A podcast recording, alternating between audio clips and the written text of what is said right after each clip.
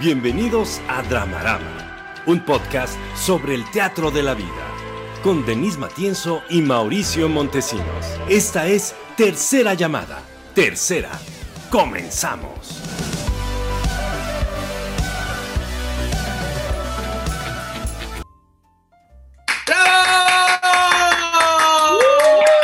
Bienvenidos una vez más a Dramarama, un podcast de análisis de cultura, medios y audiencias. Y aquí está conmigo en la mesa una mujer quien fue autora del bestseller Dino al Dharma Shopping. Denise Matienzo. ¡Aplausos! Denise, explícale a, las queridas personas que nos están viendo qué es el Dharma Shopping. El Dharma Shopping es una especie como de, fíjate, me dijo el otro día mi amiga Ana la que le mando saludos, sobre este término que yo no me conocía, sobre el materialismo espiritual. Órale, órale, me gusta, me gusta. El materialismo espiritual. Ajá, que es básicamente el Dharma Shopping. O sea, es creer que eres espiritual porque compras tus cartas, porque compras este, tus playeras de los chakras, porque te, te, compras tu mat y, y, pagas un montón para ir a tus clases de kundalini yoga y así. No, o no, sea, no, no, no, me des el recargón a mí, ¿eh? No me des el recargón mira, a mí. con permisa. sí, todo eso, o sea, cuando, cuando te crees que porque que consumes, entonces eres espiritual, pero eso es solamente un consumo, consumo capitalista, ese es el Dharma Shopping.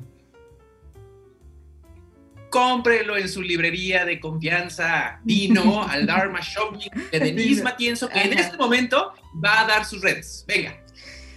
En Twitter estoy como arroba la Matienzo, en Instagram como de con Denis Matienzo, creo que sí, ya ni sé. Denis Matienzo, sí, todo junto, mira, ya no lo, me lo pone ahí César y ni así. Y luego en Facebook eh, estoy en Bienser MX y también me pueden buscar como Denis Matienzo Rubio, nombre completo. Y en LinkedIn también nos pueden buscar, bueno, a mí como Denis Matienzo Rubio, eh, pues es la red profesional por excelencia y está más bien mi currículum, que no está en ninguna de las otras redes, por si quieren saber qué ando haciendo profesionalmente, ahí está. Yo soy Mauricio Montesinos y las redes por las cuales me pueden contactar son las siguientes. Saque la bonita libreta y apunte. En Facebook me pueden contactar como Pez de Oro MX, en Twitter también Pez de Oro MX, en Instagram como el Pez de Oro MX y en LinkedIn como Mauricio Montesinos. Denise, ¿qué estás comiendo en este momento? Mm, estoy comiéndome unos nachos con queso. ¿Sí? Ajá. Y con, y con jalapeños. Tengo aquí una bebida que me voy a tomar en breve. No sé si me la voy a terminar o si ella terminará conmigo. Eso se va a ver. Eso se va a ver durante el programa. De okay. Copeando y Botaneando, que es nuestro patrocinador oficial, que nos manda. Que nos manda justo nuestra bebida y nuestra comida. Esto que yo voy a tomar se llama azul. Yo estoy comiendo unas bonitas, eh, una bonita botana, ¿Qué comes tú? bowless en salsa Ok. barbecue, entonces aquí se las puedo mostrar en este momento.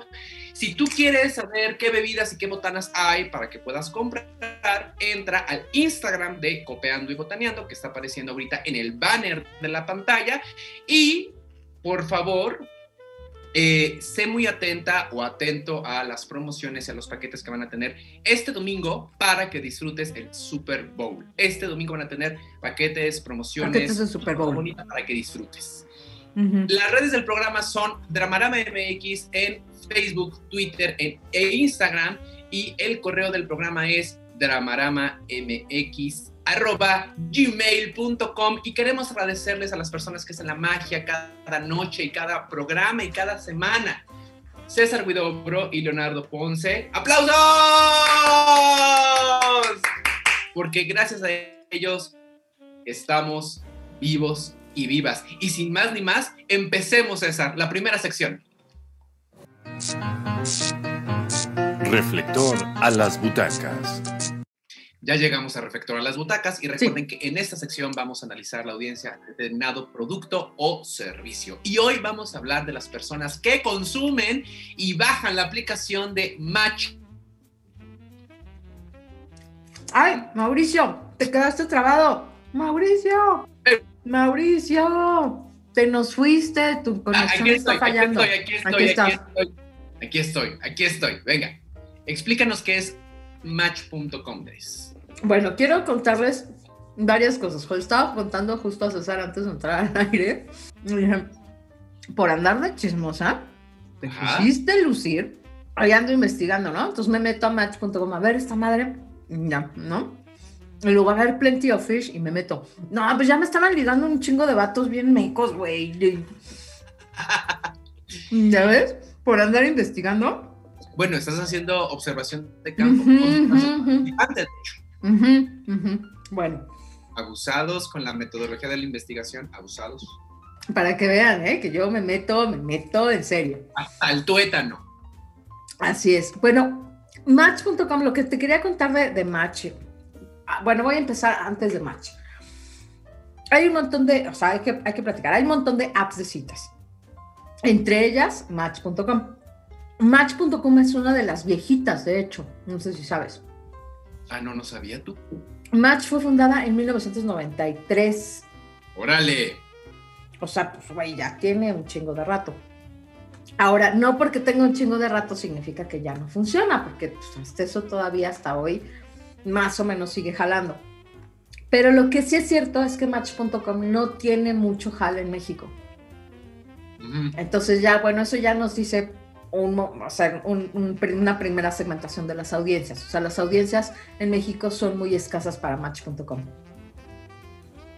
El porcentaje de usuarios en México en 2020 de apps de citas, te voy a dar el porcentaje porque lo tengo aquí en mi pantalla. 47% de los usuarios están en Tinder. Órale. 47, güey. O sea, el share de mercado de Tinder está muy cabrón. Después de eso, el siguiente, fíjate, el siguiente número es 18.6%. O sea, ve, ve el, el- el rango de una cosa a la otra, ¿eh? de 47 a 18.6%. Y en el 18.6 está Bumble. Mira, yo pensé que tenía un rango más alto.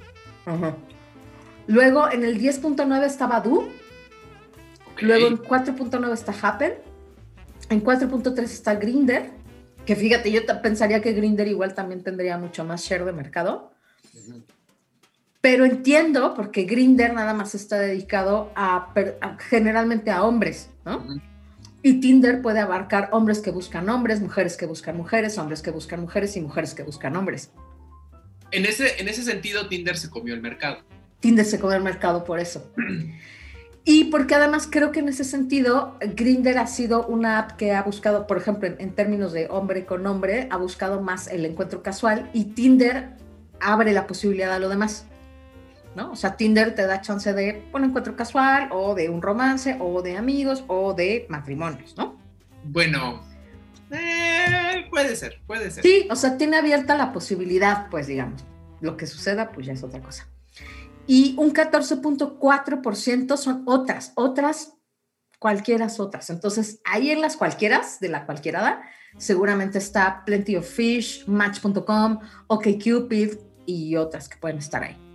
Denise, pero explícale a las personas que nos están viendo y escuchando por qué nos interesó Match.com. ¿Qué tiene de particularidad esta red para poder ligar? Ahí te va, Match.com es una red que está dedicada más bien a relaciones serias. Éjele. Nada Y de creo que a putas diferencia de- pasajeras, ¿eh?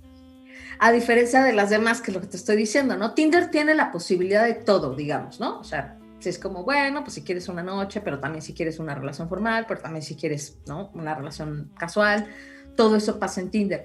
Bumble, por ejemplo, que también tiene la capacidad de dar chance de que suceda cualquier tipo de relación, en Bumble la mujer es la que tiene que iniciar, a partir del match, tiene que iniciar el- el- la conversación. Ok. A diferencia de en Tinder, que una vez que haces match, cualquiera de los dos puede iniciar la conversación. Pero en Tinder, solo cual- con el que haces match puedes iniciar la conversación. En Bumble, solo con el que haces match, pero la mujer empieza la conversación. Badu y Happer, la verdad no te sé decir, yo no sé si tú conozcas otras. Ok, Cupid, sí, fíjate que la usé un Oye, yo tiempo. conozco, yo conozco la vida real real, Denise. Una Ay, red muy importante para ligar. La vida real no existe ya más, güey. Eso es verdad, pero es que aquí, Denise, Con yo permiso, quiero- voy a beber. Yo, no te pongas impertinente en este momento. Pues es que ya, güey, estoy hablando de la vida real, güey. No, tengo que Oye, ver. como, como nos contaste en el... No mames, esto está bien chingón, güey. Oye, como nos contaste el último programa del 2020 de tu tía que decía en la posada, más bien en la fiesta de Navidad, a ti ya no te va a decir nada. Ah, porque ni entiendes, güey. Ni entiendes, güey. Tú Así te vas a decir a la mitad del programa. Ni entiendes qué Ah, es la tú vida real, real. Tú ni entiendes, ya ni te voy a explicar. Tú has dicho muchas veces ¿Qué he dicho? este programa y detrás de bambalinas que todo se trata de la televisión. Y a mí me parece muy interesante cómo el ligue poco a poco se ha ido al mundo virtual. Claro. Entonces, aquí me parece muy interesante cómo el capitalismo y las aplicaciones han aprovechado las expectativas del amor romántico. ¿Qué quieres? ¿Cogida ocasional? ¿Qué quieres? ¿Amigobios? ¿Qué quieres? ¿Noviazgo? ¿Qué Matrimonio. quieres? ¿Matrimonio? ¿Qué quieres? ¿Matrimonio con hijos e hijas? Sí. Y aquí es interesante, Denise, cómo los, los, los perfiles de búsqueda poco a poco se van perfeccionando. Ya lo quisiera cualquier universidad del mundo, ¿eh? Tener estos algoritmos para que puedas encontrar un match idóneo, un match más conveniente a tus intereses y expectativas. A mí me parece un poco de susto tanto poder que tiene el algoritmo, la aplicación o la red informática que sostiene una, una aplicación, en este caso Match.com. Simón. Ahora, ahí te va. Eh, estuve, estuve justamente investigando que, por ejemplo, Match.com y, y otra que se llama eHarmony son las que tienden a relaciones más serias. Aunque eHarmony está más dedicada para personas que quieren matrimonio, fíjate. Match.com, Match.com no necesariamente va a matrimonio, pero sí está dedicada a relaciones más serias. Ahora, la penetración en el mercado de Match.com en Latinoamérica, la verdad, ha sido muy baja. Su penetración más alta está en países de, de ¿En anglosajones. Latinoamérica no se quieren casar, Denise? No, sí, yo creo que sí. Latinoamérica se quiere casar mucho, muchísimo, muchísimo, muchísimo. O sea, y la utopía romántica y además eh, la boda católica y todo está muy, muy, muy en boga. Pero, pues como todo, hay apps que jalan y hay apps que no. O sea, por ejemplo, WhatsApp es muy común en, en México y WhatsApp, por ejemplo, no tiene tanta penetración en Estados Unidos. Por ejemplo, por decirte un ejemplo. Entonces, eh, WhatsApp, por ejemplo, en Oriente tampoco es tan común. Eso es. Entonces, entonces, bueno, son apps que se van haciendo pues más populares en un lado o en otro y no tiene que ver, no necesariamente te digo con que no busquemos aquí casarnos en Latinoamérica, pero te digo, la penetración de Match.com en Latinoamérica ha sido bastante baja. Entonces, no, no es como que, mira, déjame, te busco el dato para no decírtelo así al azar. Ahora Para que no nos desinformes, Denise. Para que no los desinforme. Eh, Match.com tiene presencia en 24 países alrededor del mundo y se presenta en 15 idiomas que abarcan los cinco continentes. Eh, lleva 10 años operando en la región, en Latinoamérica. En México, 14% de los nuevos registros son justo mexicanos, como primer, mor- como primer mercado. Luego sigue de Argentina. Entonces, eh, más o menos te digo ahí, bueno, tiene su penetración en, en el mercado, pero no es muy alta. Y en México, te digo, ya te acabo de dar todas las estadísticas, ni siquiera aparece como una de las apps con, con más usuarios en México. Ahora, Denise, ¿tú crees que, que- que las audiencias de Match.com son más de 30 años? Es decir, que ya vean como último recurso esta aplicación para encontrar una relación que fructifique en un matrimonio, como nos enseñó Televisa. Como nos enseñó Televisa. Este. pues mira, lo, los- lo que yo encontré acerca de los datos de las edades es que hay una buena franja de personas entre 18 y 24 años en las apps de citas. Ah, en las apps, todas. En las apps todas y en Ah, match.com. yo sí te lo creo. Y en match.com. O sea, no, no creas que a lo mejor, si tu idea es que están más grandes y por eso están, o sea, que gente más grande de mayor edad está en match.com porque es quien busca relaciones más formales, no. No, lo pregunto por, porque con la edad te vuelves un poco más selectiva o selectivo en las búsquedas. Bueno, no lo sé. ya me quedé pensando un poco así, ay, no lo sé. Pero algunas personas sí se vuelven un poco más selectivas sobre con qué personas relacionarse o no, con base en su experiencia en la feria, por supuesto, ¿no? Sí, no sé. Durante el 2020, mira, te voy a dar unos datos interesantes. Durante el 2020, 96.5% eh, de los miembros de Match estuvieron abiertos a conocerse en persona y 91% de esos estaban abiertos a ponerse una, un cubrebocas.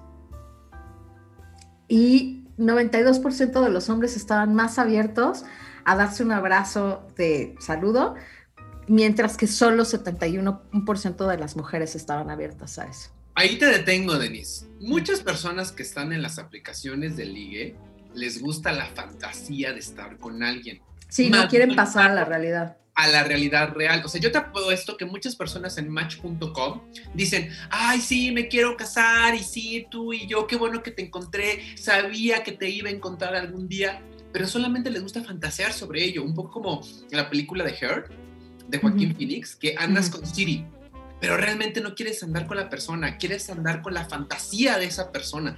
Eso es muy interesante también en, en, el ligue virtual. Los fenómenos que nosotros ya deberíamos describir qué hubo con el ligue virtual, así como lo hizo en su momento Jordi Rosado con su saga de libros qué Y recuperar esa bonita canción que teníamos de No me gusta la persona, que estoy viendo frente a mí, no me gusta la persona. Ay, ya no recordaba esa canción que estoy viendo en la pantalla. Ahora es que no estoy viendo en la pantalla. Una canción que cantaba una cubana en México, muy bonita. Ay, Damaris, que la queremos mucho. Y, no es cierto, no la cantaba Damaris, pero nos inspiramos en Damaris, porque si luego decía, Damaris cantaba eso. Entonces sí, fíjate, eso es, interesante, eh, te digo, el, el la edad. Anécdota, güey. 40.6% de los usuarios de servicios de citas en línea tienen de entre 18 y 24 años de edad. Te digo, en México Tinder es la, es la de mayor penetración, pero básicamente ese es el rango de edad. Ahora bien, ¿eh? Mm. Si haces un match, si obtienes un ligue en una aplicación y lo llevas a la vida real, real, es igual de complejo que si tuvieras ligado a una persona en el bar, en el restaurante, en la calle o en el trabajo, ¿eh? No te exime ni hay shortcuts, Denise. Es igual de complicado. Copeando y botaneando. Escriba a su Instagram para que pueda comer nachos, bowls, mm. papas y bebidas. Denise, ¿quieres que te espere? Mm. No, es que te iba a decir, creo que ya, ya les hablé aquí de, déjame beber. Esta, oye, esta cosa está bien engañosa, ya me di cuenta. Dile por favor tú que tienes contacto, o seguramente nos están viendo, contacto directo con las dueñas de este lugar. Ajá. Que seguro voy a acabar hasta nalgas, güey. Porque esto no lo sientes, güey, sabe súper sabroso. Entonces tú dices, ay, sí, otro y otro, y de pronto. Porque obvio es puro dulce, obvio, esto como sabrán, pues es dulce, es azul, es bonito para que combine con mi pelo, pero es solo una bebida refrescante. Así Sansari, en Modern Romance, que creo que te digo ya, ya habíamos platicado un poco aquí de ese libro,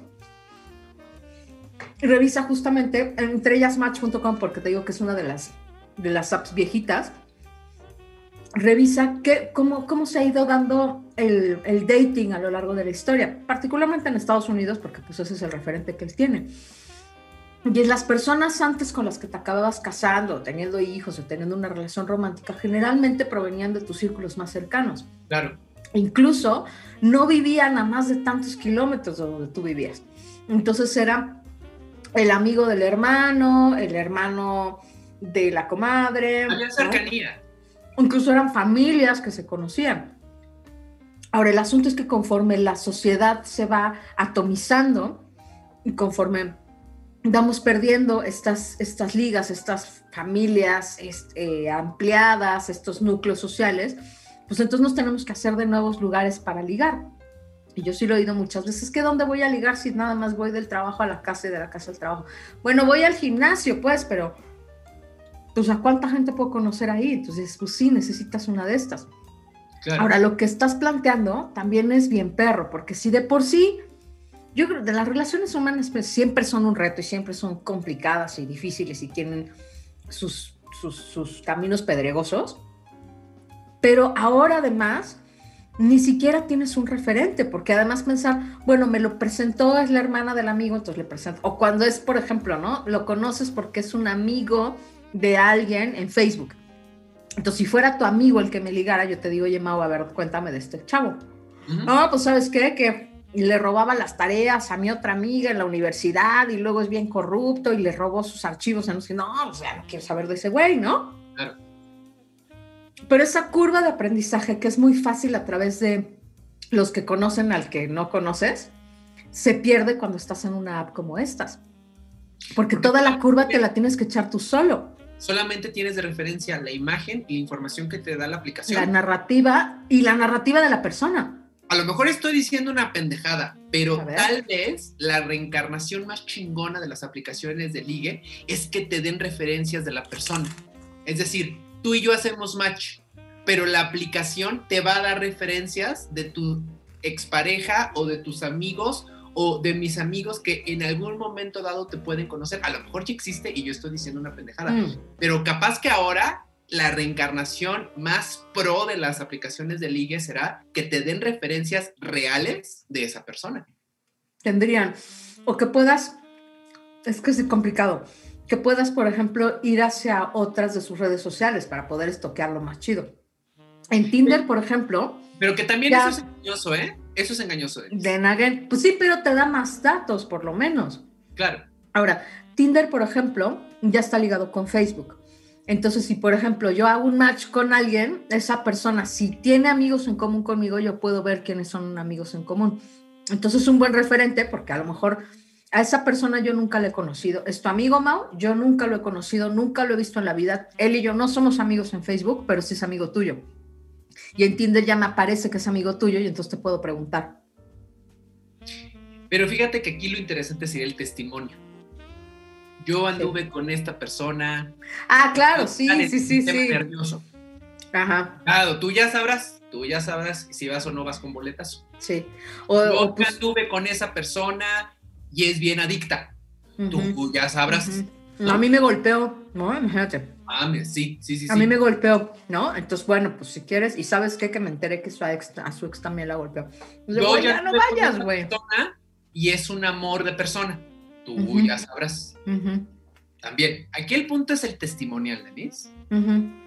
que también puede ser engañoso, pero bueno, te da. Entre más referentes tengas, mejor, ¿no? Capaz que estamos dando una idea millonaria o capaz que esto ya existe. Platícanos tus experiencias. Te digo que en Tinder ya, ya hay como este, esta relación con, con Facebook. Pero te digo, lo interesante, por ejemplo, Match.com te permite también hacer eh, me gusta o descartar de personas. Lo que, lo que se hace Match, a diferencia de, por ejemplo, de Tinder, es que te presenta un poco más de datos para la búsqueda, para refinar la búsqueda. Entonces, como te digo, ya anduve de chismos ahí, entonces yo le pongo, por ejemplo, este, yo no fumo, pero ¿quieres alguien que fume o que no fume? Yo no, que no fume. ¿Esto es opcional o esto es súper importante? ¿Es, ¿Es vital? No, pues es vital. Claro. Entonces puedes ir poniendo estas cosas y entonces ya de entrada ya elimina a todas las personas que no cumplan con ese requisito.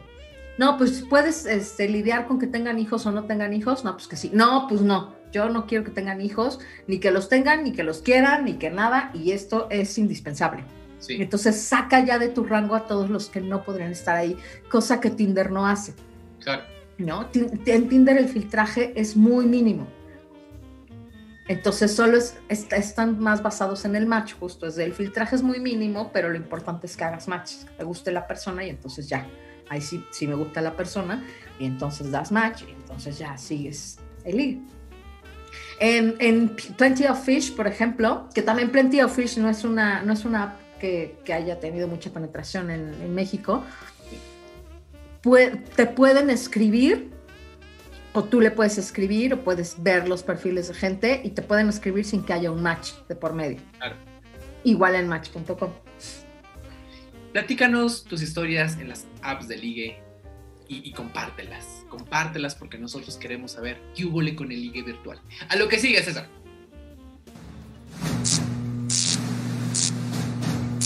Esto es Escena 1. Ya estamos en escena 1 y en esta sección, a partir de un producto de la cultura, vamos a chorear, a conversar, a opinar, porque tenemos hocico y porque nos gusta compartir nuestras ideas con las demás personas. Y el día de hoy vamos a hablar de un documental que a mí me parece grandioso de mí. Chulada.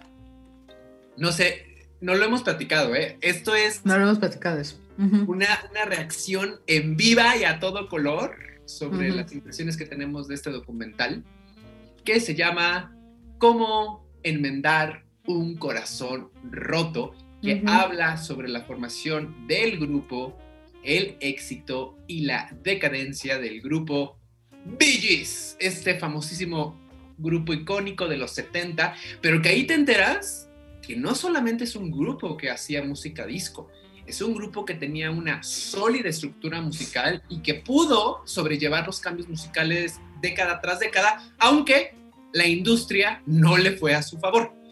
Denise, ¿cuáles son las impresiones? Ah, bueno, y este documental nos va a servir de pretexto para hablar sobre la hermandad. Denise, tus impresiones eh, de este documental. Número uno, voy a saludar a quien nos saluda en línea, porque luego Venga. somos bien, quién sabe cómo. Nos. Claudia Fandiño, saludos queridísimos, besos, abrazos, salud con mi chupe de azul. Es un chupe azul. Nada más. Creo que se llama así, azul. Mayra Martínez, saludos cordiales chicos.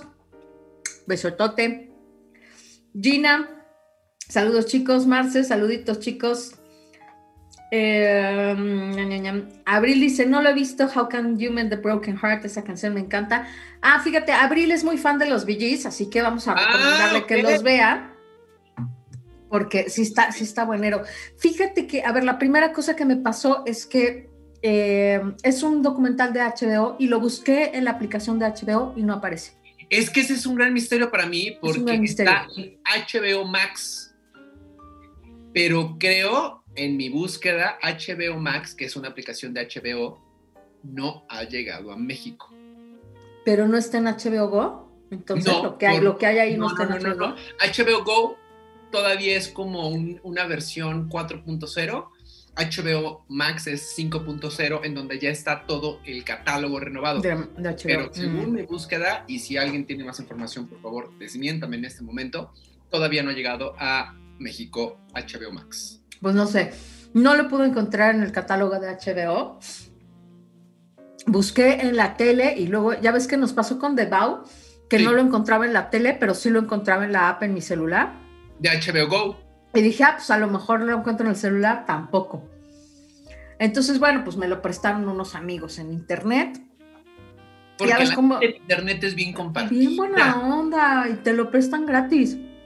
Es verdad. Bien buena La onda. democratización de la información. Entonces le pregunté a unos chavos en un lugar que se llama Cuevana. Oye, chavo, Sí, es que no, ya tienen un, un sistema bien padre, bien refinado así de búsqueda, donde ya no tienes que decirle así, oye Martín, ¿qué pedo, no? Así, no, güey, ya Martín ya lo, ya lo sistematizó para que no le preguntes ni a Martín, ni a Claro. Heriberto, ni, ni a Anacleto, ni nada, no, ya tú así buscas, ¿no? Entonces ya ahí ya le buscas, ya lo encuentras y ya lo ves tú por tu cuenta. Y ellos ya te lo ponen, o sea, ya ni siquiera les tienes que decir así, oye, pero dámelo en tal, no, ya te lo ponen todos. o sea, ya, ya disfrútalo. no, hay qué bárbaros esos chavos, ¿eh? Qué bárbaros esos chavos, sí se rifan porque sí automatizaron todo bien, cabrón. Entonces, pues ni modo, ¿verdad? Tuvimos que recurrir a que nos lo presten unos amigos de internet. Y em, mis primeras dos impresiones. Número uno, no sabía que eran hermanos. ¿Te cae? Te lo juro. No sabía que eran hermanos. Porque, güey, yo no sabía nada de los bellis. Número dos, ¿con qué se cuidan su pela? Ay, Denise, ¡Qué pelo tan precioso! ¡Ay, qué, ay, pero qué pelo tan hermoso! Tan güerito tú. ¿Pero con qué se lo cuidan? Tan güerito el. el- Bueno, ¿con qué se lo cuidaban? Porque pues ya dos fenecieron y uno ya tiene el pelo bien feo. Exacto. Abril Corripio en este momento dice, no manches, ¿cómo no sabías que eran No hermanos?" sabía, porque yo no sabía nada de los Gees, nada, o sea, nada. Yo sabía que cantaban Saturday Night Fever. ¿Y si viste la That's película, ¿no, Denise? Sí vi la película, la verdad es que tampoco se me hace muy buena película. No, no es una buena película, pero Es- una película que se volvió icónica. Es icónica, es, y, y las, y las escenas de baile son de, de poca madre, Sí. pero si las pones como un video, ¿no? O sea, si, si fueran un video de la canción, Oye, Cla- está bien. Claudia Fandiño dice, todos sabemos que eran hermanos. Menos yo, menos yo, así. Yo quedé como estúpida. pero ¿para tú qué? pensabas Para que vean, unos que unos güeyes, unos güeyes, pues como muchas bandas, güey, que son los güeyes. La gente no tiene que ser hermana para formar una banda musical. Es verdad, es verdad. Ah, ah, El ah, está poca madre. ¿No? Y yo, porque yo, insisto, yo no sé nada de los Gees. O sea, yo, no, para mí, no, no, no sigo a los Gees, no están en mi biblioteca. Nada, o sea, simplemente, ah, pues sí, mira, son los de Saturday Night Fever. Obviamente conozco muchas de las canciones porque están, obviamente, en la iconosfera contemporánea. Entonces, ahí están, o en la comunicosfera contemporánea, ahí están, las conozco, las he oído. Me encanta que digas comunicósfera. Me encanta también a mí decirlo. Sí, sí, sí, se te nota.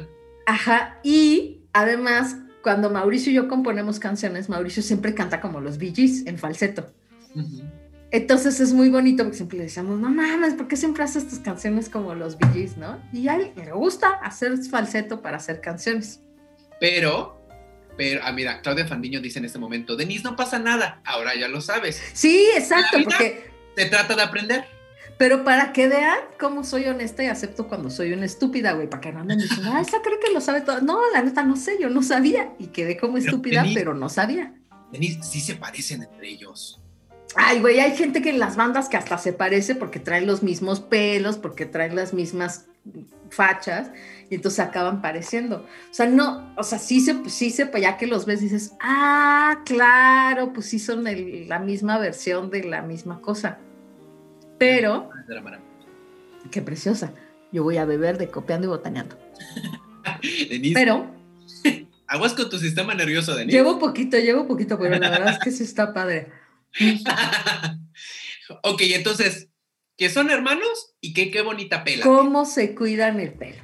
Su Mm. pelo precioso. Oye, y Barry Gibb, la verdad es que, sí, o sea, me lo estuve sabroseando todo el documental y cada vez que pasaba ya así de viejo, yo, ah, ¿no? Y otra vez los las... 70, ¿Qué tal? ¡Ay, era hermoso!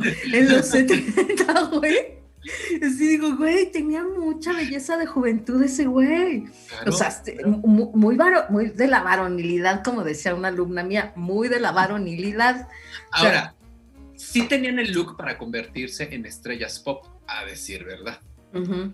Sí tenían el look para convertirse en ese tipo de, de estrellas. Dice Abril Corripio, Barry Gibb era guapo. Sí, güey. Pero era guapo de juventud, güey. O sea, no era guapo, guapo. No, no, sí tiene Era guapo de juventud. padre, que aguantó la vejez, la adultez y la vejez, sí. De... No, estaba chido solo en los 70. Mm, El pelo.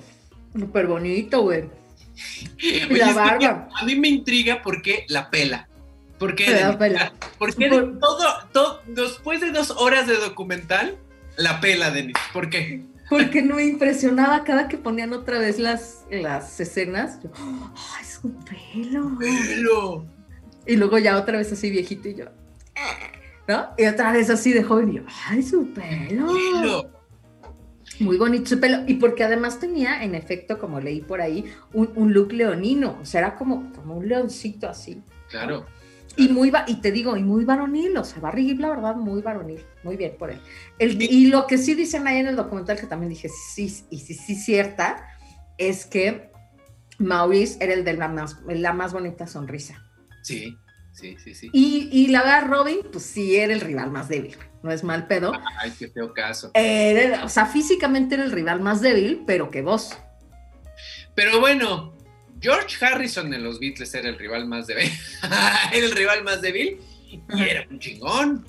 Era un chingón. Ajá. Sí, sí, sí, sí, pero pues bueno, físicamente sí era el Ah, rival bueno, más débil. físicamente puede ser que sí haya, haya, haya, pues haya estado detrás de sus, de sus hermanos. Mis primeras impresiones del documental fueron, en primer lugar, ah, qué tristeza. El documental es bien triste, Denis, porque no solamente se queda... Es muy nostálgico. Es muy nostálgico, pero yo Sí. también creo que raya en la tristeza, porque el documental empieza con, ¿cuál es el hermano que sobrevivió? Barry. Barry. Bueno, Barry dice, puta, yo nunca pensé que fuera el último El sobreviviente.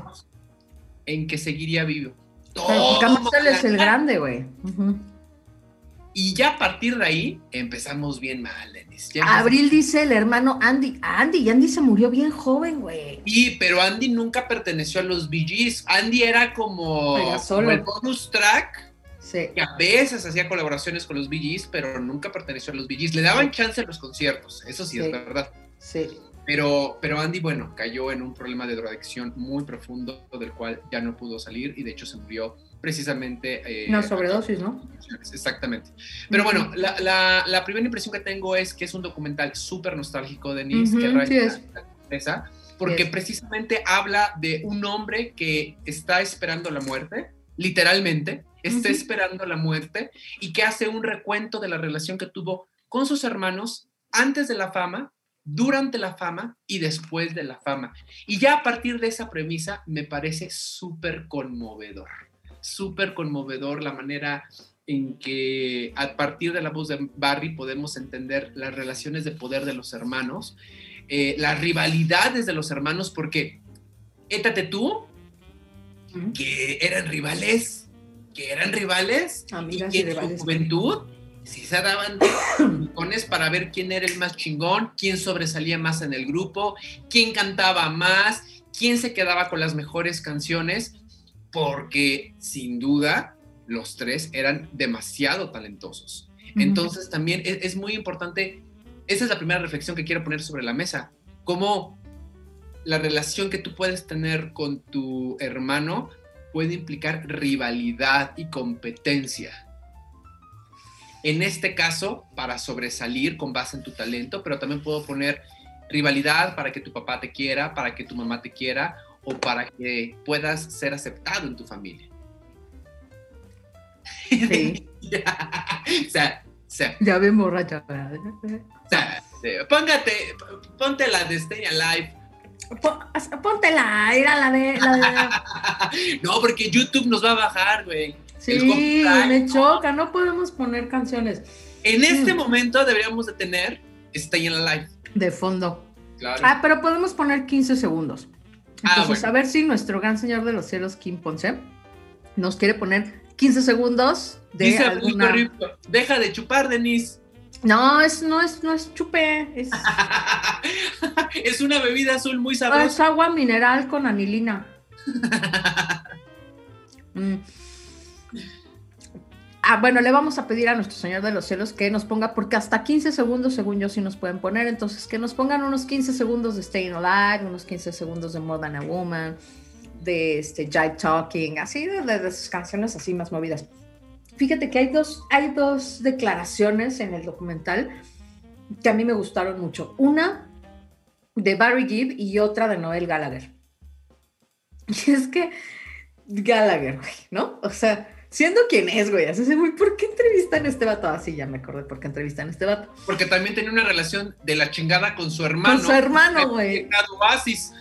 Pero, es, pero esa relación, pues sí, no se salvó, güey, porque la de los, la de los Gibbs sí se salvó. Pero pasaron años para poder reinventarse y perdonarse, ¿eh?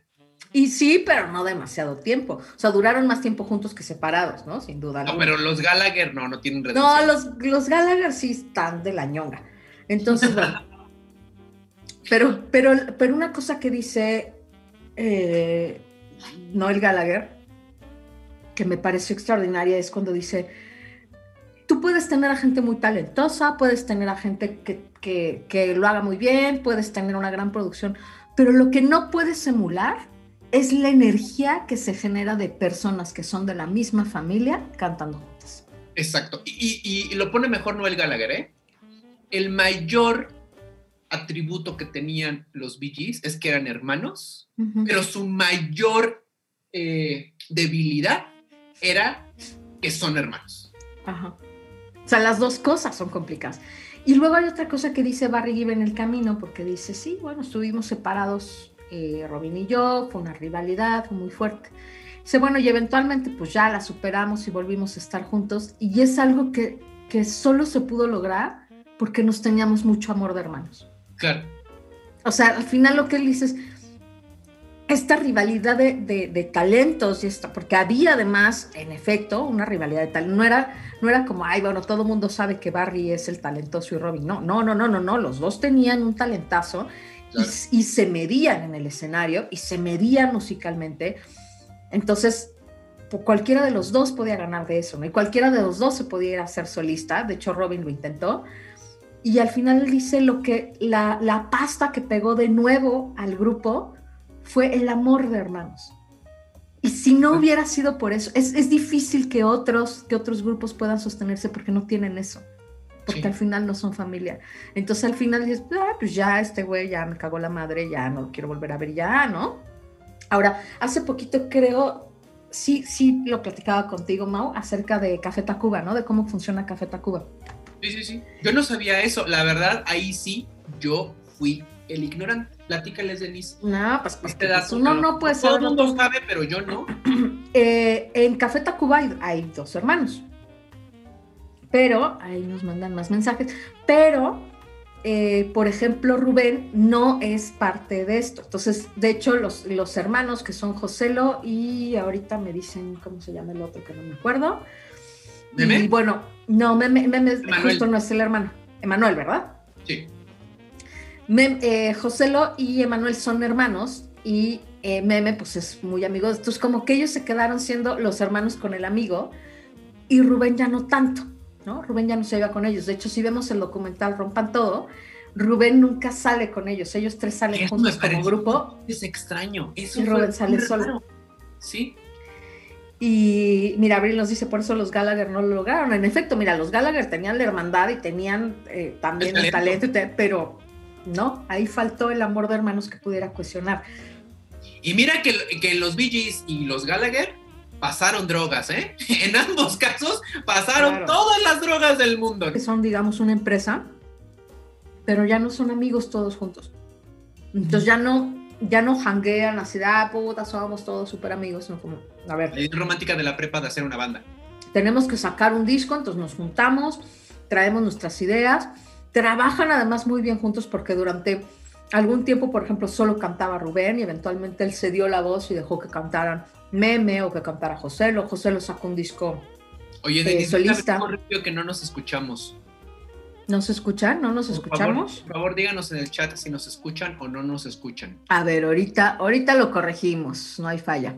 ahorita el Señor de los Cielos nos lo dirá ahora. El Cielos ahorita va a ser una magia técnica, va a recorrer toda la carretera y ahorita Abril nos comprueba si estamos escuchándonos. Abril, tú que nos dijiste la falla.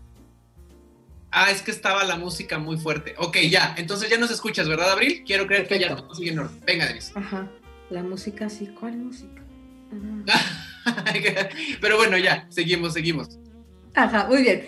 Y entonces, eh, se empezó a dejar que, que, generaran y que, compusieran de otra manera y entonces llegan a lo mejor con un poco del armado y permiten que los otros entren al armado.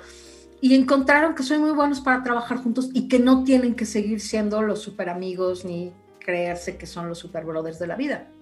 La verdad esto pasa poco. O sea, que, las personas lleguen a este nivel de entendimiento donde digan, no tenemos que ser amigos para siempre, ni irnos a chupar juntos después de esto. Pero funcionamos laboralmente. Pero funcionamos bien y podemos hacer una gira juntos y entendernos en el escenario y, y no tenemos que ser ultra amigos. Y ya, ¿no? La vida pasa. En algún momento, por ejemplo, Soda Stereo ya no se encontraron tampoco ni musicalmente, ellos tampoco, no hay, ahí sí no hay ningún hermano, ¿no? En el caso de, Café Tacuba sí había un par de hermanos. Pero es que Gustavo Cerati sí estaba en un viaje súper intenso. Y Cerati ya quería explorar otra cosa.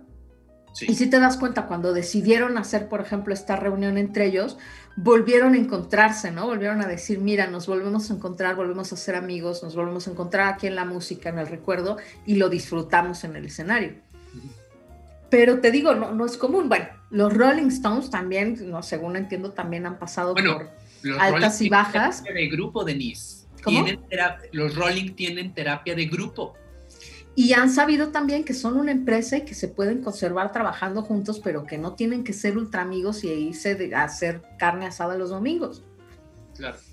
Pero cuando eres familia, pues te van a seguir uniendo cosas, porque si por ejemplo Meme y Rubén ya no quieren estar juntos, pues ya pueden no estar juntos. Pero de pronto, imagínate que, pues, ¿no? Barry y Andy dijeran, ay, ya me cagaste, bueno, Robin, porque Andy no les había cagado, y es, oye, pues es que, ¿qué crees? Que mi mamá dice que si caes el domingo a la barbacoa, ¿no? Pues turun, tun, ¿no? Ya no quiero. Sí pasa, pues, ¿no? Que también te peleas con tus hermanos. Pero te tengo que ver en el concierto. Pero te tengo que ver, o ya no, ya no damos conciertos, pero al rato te tengo que ver en el cumpleaños de mi papá. Entonces, de alguna manera, ese es, ese es un pegamento distinto, ¿no? Y de todas maneras, creo que incluso aún con todo eso, es admirable que los hermanos supieran sobrepasar ese bache. Y, y también, y aquí está interesante, porque había un tercer pegamento que era Maurice. Y Maurice lo dice, tu tocayo. El Dice, yo era el conciliador, yo era el mediador entre ellos. Eso también en los hermanos se da mucho, los roles que funges para jugar con el poder. el, el, dominante, el patriarca, el conciliador, el sumiso, eso también es una relación que solamente se puede entender si tienes una hermana o un hermano. Fíjate que ya para finalizar, Denise, a mí me parece muy interesante y, y qué bueno que lo toca Abril, el caso de Andy, que era el cuarto hermano y cuando él se convierte en una estrella adolescente y empieza a tener esta fama que lo, pues que lo sobrepasa, esa es mi conclusión. Barry dice, cuando entró al mundo oscuro de las drogas, vimos que este güey ya no encontró vuelta en Y vimos cómo poco se estaba dando en la madre, en la madre, en la madre, y ni el amor de los hermanos pudo salvarlo de su propia destrucción. Me parece una declaración súper fuerte y, desoladora, porque al final del día, estos cuatro niños crecieron juntos. Ay, aguas, aguas, aguas. Estos cuatro niños crecieron juntos, se tienen cariño, comparten recuerdos, pero a veces el amor de los hermanos no es suficiente para poder ayudar a uno que esté en problemas, como fue el caso de Andy. Fíjate que no sé si el hecho de que, de que él estuviera solo también fue un problema. Sí, que nunca lo incluyeron. crees? y que, vamos, le estaba yendo bien. Era, era, era una estrella pop triunfaba, o sea, vamos, no creas que, que le iba de la sí, porque aparte le componían los hermanos y tenía hits, sí, sí, sí, pero había algo en la configuración familiar en donde Andy nunca se sintió identificado con la familia y por lo tanto entró en un proceso de autodestrucción muy cabrón. Sí, sí, te digo, no sé si el hecho de que los otros tres siempre estaban juntos, o sea, ellos, ellos decían incluso que se sentían como trillizos, aunque en realidad solo, solo Mauricio y Robin eran, eran cuates. Musicalmente eran una célula. Eran una misma cosa, ¿no? Y lograban, lo, lo que dicen en el documental que es bien bonito, es cómo lograban ellos armonizar las voces. Bueno, el proceso de, de composición de Jive Talking que a partir del sonido de un coche, y a partir de ahí los hermanos empiezan a construir una melodía a partir del sonido del coche, que me pareció fascinante ese proceso creativo, fascinante. Pero que además es, o sea, el proceso creativo era un proceso conjunto. Claro. Un proceso comunitario. Incluso después estaba, ¿cómo se llamaba el otro? Los otros dos, el baterista y el guitarrista. Sí, sí, sí, la banda, la banda de los bichis. Ajá. Y también se involucraban en la composición y Andy estaba solo. Sí. Entonces yo creo que también, eh, siguiendo un poco la idea ahorita que estoy leyendo La mente como medicina, que dice que las relaciones sociales también son un factor de enfermedad o de adicciones o de muerte eh, sí creo que a pesar de que probablemente él se sentía amado por su familia y tal, él tuvo que entrar en todo ese mundo y en esa oscuridad solo. Y los demás estaban juntos. Y aún así les fue de la chingada, ¿eh? O sea, mucho rato la pasaron mal.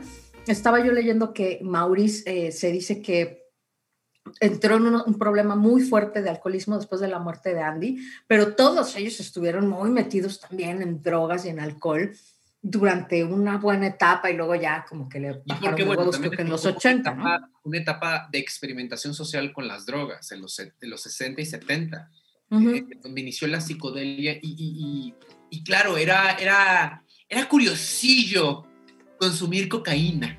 Era curiosillo meterse el SD. Ya después vimos que era una chingadera y ya no es tan curiosillo meterse esas cosas, ¿no? Y no Pero, sabían tampoco que era tan dañino. Claro, claro. También les tocó una época en donde la experimentación estaba por delante, ¿no? Y, y ya para finalizar, Denise, y, y, es ahí donde mi corazón se rompió mm. y en donde ya nadie lo pudo enmendar, como lo, como lo dice la canción. Ajá. Y, perdón, lo voy, lo voy a, lo voy a tener. Vas que... a spoilerear porque es el Pero cierre. No importa, no importa, porque el chiste es el viaje, insisto. Sí, sí, sí, sí. es el viaje de ver el documental completo? No, y, y, además al final tampoco estamos spoilereando nada, todo eso es historia, lo pueden leer en Wikipedia. Exacto, pero... Pero la, la declaración final. La declaración de Barry Gibb cuando dice, yo cambiaría todo el éxito en la industria, toda la fama, toda... Todo, todo... El, el, la victoria que tuvimos como grupo por ver otra vez a mis hermanos. ¡Ay, en la madre! Que ellos estuvieran todavía aquí. Uh -huh. Puta, es súper conmovedor. Súper conmovedor. Y porque lo que vemos es un hombre que se está enfrentando a su propia muerte. Uh -huh. Vamos, al ver la muerte de sus hermanos, está enfrentando su propia muerte. Y en ese sentido me parece un documental magistral, porque no solamente se queda en una monografía, como le pasa a Rompan Todo, que es una monografía muy linda, uh -huh. pero es una monografía, uh -huh. no tiene una postura, no tiene una tesis que sostenga el material. Pero aquí vemos que la tesis que sostiene a todo el documental es un hombre que se enfrenta a su propia muerte a partir de la muerte de sus hermanos, que da la casualidad que tenían un grupo y que da la casualidad que se llamaban los Bee Gees. Entonces, por favor, vayan con sus amigos de internet para que puedan ver eh, este documental. Si tú tienes HBO Max, pues ahí lo tienes en el catálogo, pero creo, Denise, que vale la pena. Ahora, me parece súper entretenido, ¿eh? Súper entretenido el, el, documental. Sí, es, ¿eh? La verdad es que está bien contado. Claro. No, no se me hizo nada pesado. Y incluso es emocionante, o sea, ¿no? Tiene, tiene, tiene sus picos, ¿no? Sí. Fíjate, yo tampoco sabía que habían sido tan famosos en el tiempo de los Beatles. Bueno, eh, y cuando cada quien estuvo jalando para su lado, eh, las colaboraciones que hicieron con varios cantantes, ¿no? Por ejemplo, Barry con Barbara Streisand, uh -huh. que le dio éxito. Con Celine uh -huh. Dion, también que le dieron éxitos a esa chava. Vamos, e, e, es, es, eran personas superdotadas de la música. Güey, el, el, episodio donde queman los discos, o sea, sí, güey, no. Sí, sí, sí, sí, sí. Es una pinche gloria, güey. Claro, claro, claro. Pero fíjate que los Bee Gees tenían el talento de hacer hits, como lo dice Clive Davis. Eran productores de hits. Cualquiera puede ser un compositor, pero que haga hits es otra cosa. No cualquiera sí. lo puede hacer. Vale mucho la pena, ¿eh? sí, es emocionante, te dice todos los datos que necesitas saber de los VGs, te cuenta sobre la música, pero en efecto sí, es muy nostálgico y muy emotivo y muy conmovedor porque te habla de la hermandad. A lo que sigue. Lleve la playera, la pluma, la taza, lleve el souvenir. Ya llegamos a la última parte del programa y en esta sección vamos a recomendar algo porque queremos, porque podemos y porque nos gusta ser evangelistas de lo que consumimos. Denise, échale, ¿qué quieres recomendarnos el día de hoy? Voy a recomendar un grupo de jazz mexicano que se llama Esteban Herrera Trío. Ok. Lo pueden encontrar en Spotify, se los recomiendo como grupo porque pueden encontrar varios discos, lo que sea que encuentren de ellos, la verdad es que son grandiosos. Ahorita, pues por supuesto, está difícil encontrar presentaciones, pero se presentaban mucho en los foros de El Péndulo, en distintos péndulos de aquí de la Ciudad de México. Pues en el de la Roma, ¿no, Denise? Es el único en donde hay presentaciones, según yo. No, también en el... La no, Condesa. perdón, el de la Condesa, el de la Condesa. En la Condesa y en la Roma hay presentaciones. Ay, no, ya me confundí. No, el único péndulo que tiene foro es el de la Roma, ¿no? No, el de la Condesa y el de la Roma. ¿Te cae que el de la Condesa? Me cae. Bueno, te creo. Ajá. Y se presentan en uno o en otro, no sé si se presentan en otros lados, pero ahí es donde yo he visto que se presentaban de pronto, seguramente en festivales y algunos otros foros de jazz. Ahorita pues está un poco difícil rastrearlos, pero vayan y escúchenlos en Spotify, al menos ahí los pueden encontrar. Esteban Herrera, trío Herrera con H, trío, y de verdad que tocan preciosísimo. Yo les voy a recomendar un disco, como siempre, como en la mayoría de los casos, y bueno, este disco no es un vinil porque lo sacaron hace una semana. Ok. Es el EP de Zoe que se llama Belur. Ok. Fíjate, Denise, que he estado analizando detenidamente los discos de Zoe por razones distintas de la vida que después comentaré. El otro día hablamos de, de los discos de Zoe, ¿te acuerdas? Exacto, exacto. Qué buena banda es. Sí. Qué buena banda. Sí, es. pero yo creo que eso sí, fíjate que con los años nos están volviendo mejor banda. Sí, eh, en este EP que se llama Belur, que lo pueden descargar en cualquier plataforma musical de confianza, se nota precisamente esto, eh, Denise, una, una adultez creativa. Madurez musical, ¿no? una madurez musical, una exploración que no tenían hace 10 años y que la verdad son, son eh, chavos súper talentosos y que están en una constante búsqueda y se les nota, ¿eh? Sí. se les nota que están en una búsqueda musical y que siempre están tratando de, de- de dejar atrás lo que hicieron para, para encontrar una nueva beta creativa. Entonces, les quiero recomendar Belur, el último EP de Zoé. Quiero creer que esto es la antesala al próximo disco de Zoé. Con Yo creo, ¿no? 10 canciones como mínimo. Este EP tiene 5, pero vale toda la pena del mundo. Y cabe mencionar que al escuchar esta banda, por supuesto que Zoé está a la altura de cualquier banda chingona a nivel internacional. Ujú. Vamos, está en esas ligas, pues, para competir con bandas de Inglaterra, con bandas de, de Francia, con bandas de Estados Unidos. Me parece que, que- que sin duda está en, una, en ligas mundiales Zoe. Sí, yo creo que sí se han puesto, ahora sí que se están poniendo chingones. ¿Te acuerdas que el otro día yo te decía, si tuviera que quedarme con un disco, me quedaría con el Unplugged? Ajá. Porque me parece que fue el primero que refinó el sonido y que logró una experimentación que ya nos lleva hacia el siguiente lugar que quieren llegar. Para mí sí ese es el parteaguas, ¿eh? Entre lo que hacían y lo que Prefiero este después. Que el de hace 10 años. Sin duda. Sin duda. O sea, el Zoe de después de ese Unplugged, a mí es el que más me gusta, no el de antes de ese Unplugged. Como que lo sentía eso, es como que, ay, todavía están chavitos. Y de repente después de eso es, ah, no mames, qué buena música están haciendo, mira qué chingona pero experimentación. irónicamente no pudieron llegar a ser lo que son sin haber recorrido ese camino. Sin duda, no, pues es que tienes que pasar por ahí. Fíjate, nos dice Abril que Cerati en algún momento dijo que Zoe era el nuevo Soda. Ay, qué pretencioso Cerati. ¿Ya? Y mm, Claudia nos dice, la música y las letras de Zoe me gustan mucho. Sí, sí, Es creo que, creo que van bien. No hemos perdido a León frente al oscuro mundo de los vicios. Entonces, bien, vamos bien, no lo hemos perdido, ni a él ni a nadie El de la banda. documental, León, ve el documental de los VGs para que te detengas. Exacto, de- detente. Pero sí, sí, fíjate que sí está chido. Lo voy a oír porque sí me gusta Zoe. Bien. Las redes del programa son Dramarama MX en Facebook, Twitter e Instagram y el correo del programa es dramaramamx.gmail.com. Mis redes son Pez de Oro MX en Facebook, Twitter y Letterboxd. En Instagram estoy como el Pez de Oro MX y ya no sé qué red decir. Ah, LinkedIn. Pueden encontrar como Mauricio Montesinos. Denise, tus redes.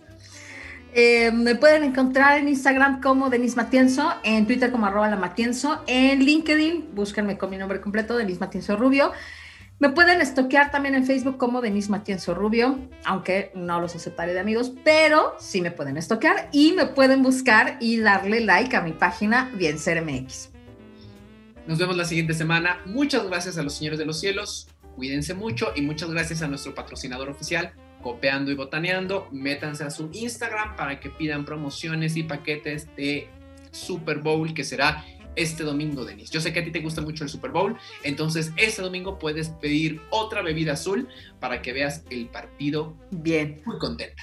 Recuerden que la zona de distribución es limitada en la Ciudad de México, entonces métanse al. Instagram para que vean a dónde puede llegar la distribución, la, la entrega de Copiando y Botaneando.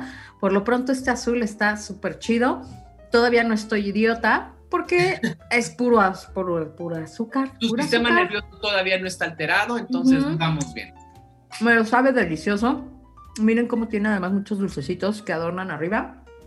Mis nachos todavía los tengo, me los sigo comiendo. Busquen, copiando y botaneando. Nos vemos, cuídense mucho. Esto ha sido Dramarama, con Denise Matienzo y Mauricio Montesinos. Te esperamos la próxima semana porque siempre hay drama.